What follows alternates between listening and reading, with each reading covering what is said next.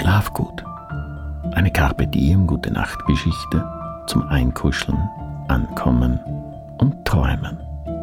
Dieses Mal eine gute Nachtgeschichte für Erwachsene, die vor lauter Arbeit nicht mehr zur Ruhe kommen. Von Wea Kaiser. Gelesen von Wolfgang Wieser.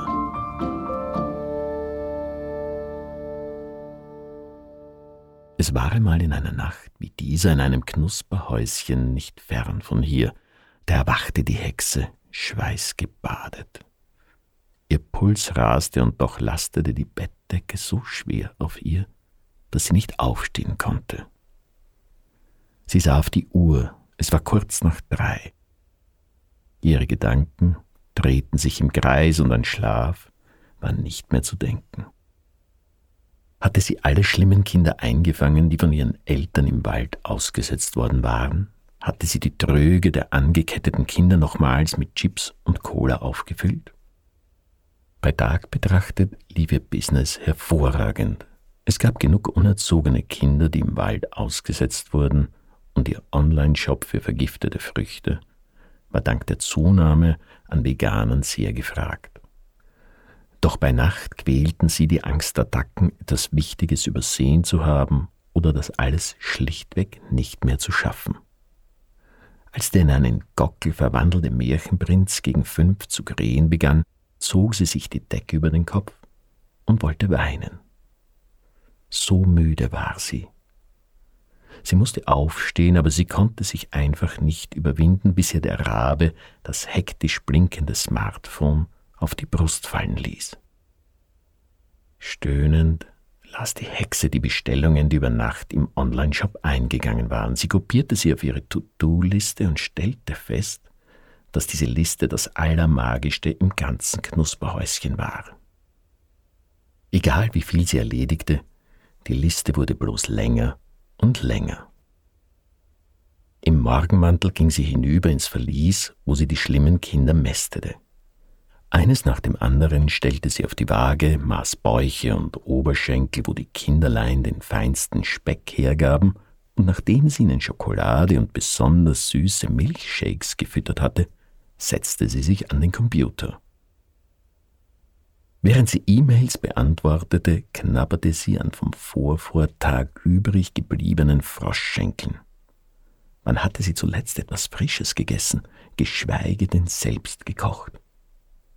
Der schwarze Kater schmiegte sich schnurrend an ihre Beine.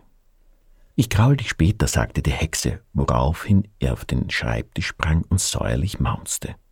Es ist zum Verrücktwerden. Kaum habe ich eine Mail geschrieben, sind drei neue eingegangen, klagte sie ihm.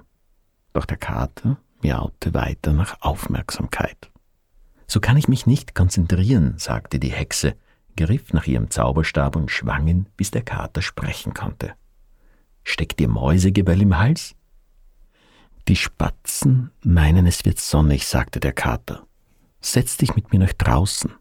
Auf deinem Schoß ruht es sich bequemer. Ich habe hier 40 unbeantwortete Mails, im Wald laufen etliche ausgesetzte Kinder herum und im Verlies haben drei das richtige Bratgewicht erreicht. Genüsslich reckte sich der Kater.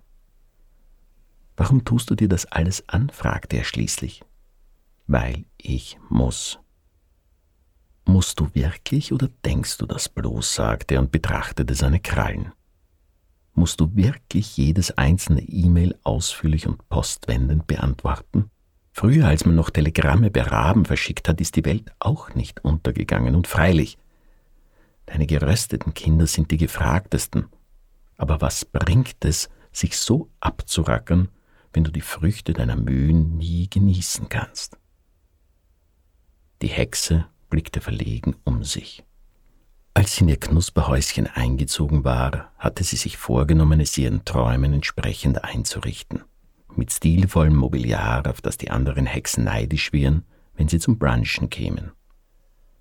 Doch für die Suche nach dem perfekten Totenschädelregal und der idealen Zauberkesselbeleuchtung hatte sie genauso wenig Zeit gehabt wie für das Ausrichten eines Brunches.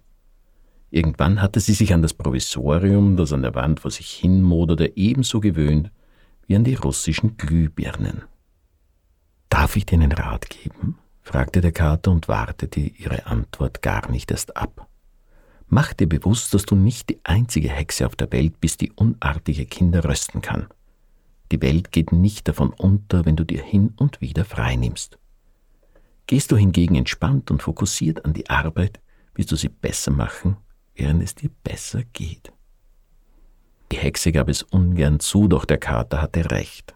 Seit langem hatte sie nur noch versucht, ihr Arbeitspensum zu erledigen, aber nicht mehr darüber nachgedacht, ob sie die Würzmischungen verfeinern oder die Fleischqualität verbessern konnte. Wann hatte sie zuletzt ausgeschlafen, war shoppen gewesen, hatte einen Tag lang einfach nichts gemacht.